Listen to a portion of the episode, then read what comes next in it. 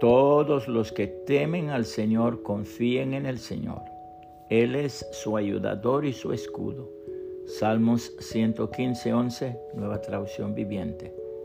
Un Dios que no desafía la tempestad.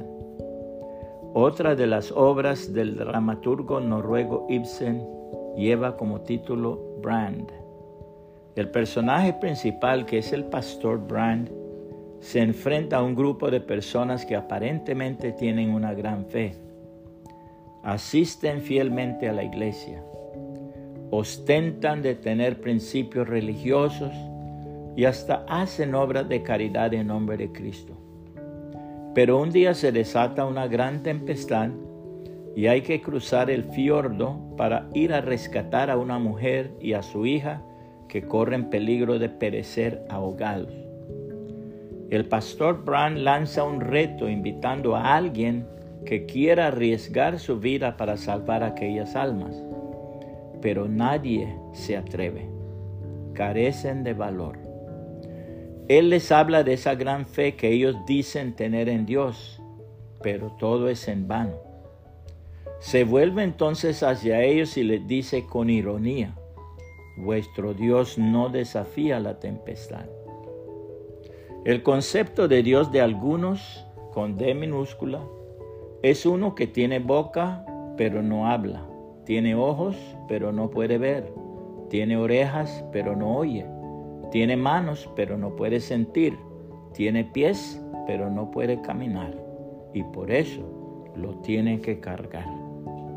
Pero qué bueno es recordar siempre que el Dios que tenemos los cristianos es el Dios Todopoderoso. Así lo registra la palabra de Dios. Al atardecer, Jesús dijo a sus discípulos, crucemos al otro lado del lago. Así que dejaron a las multitudes y salieron con Jesús en la barca, aunque otras barcas los siguieron.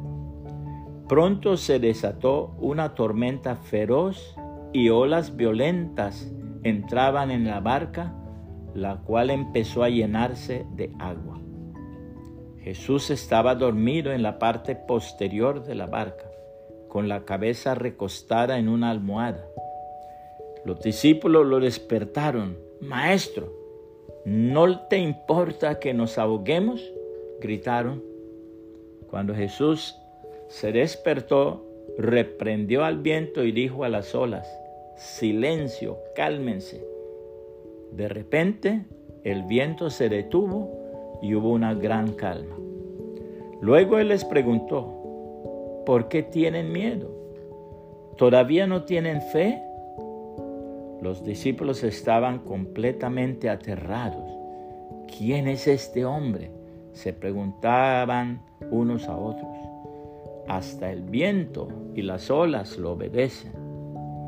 Marcos 4, 35 al 41, nueva traducción viviente.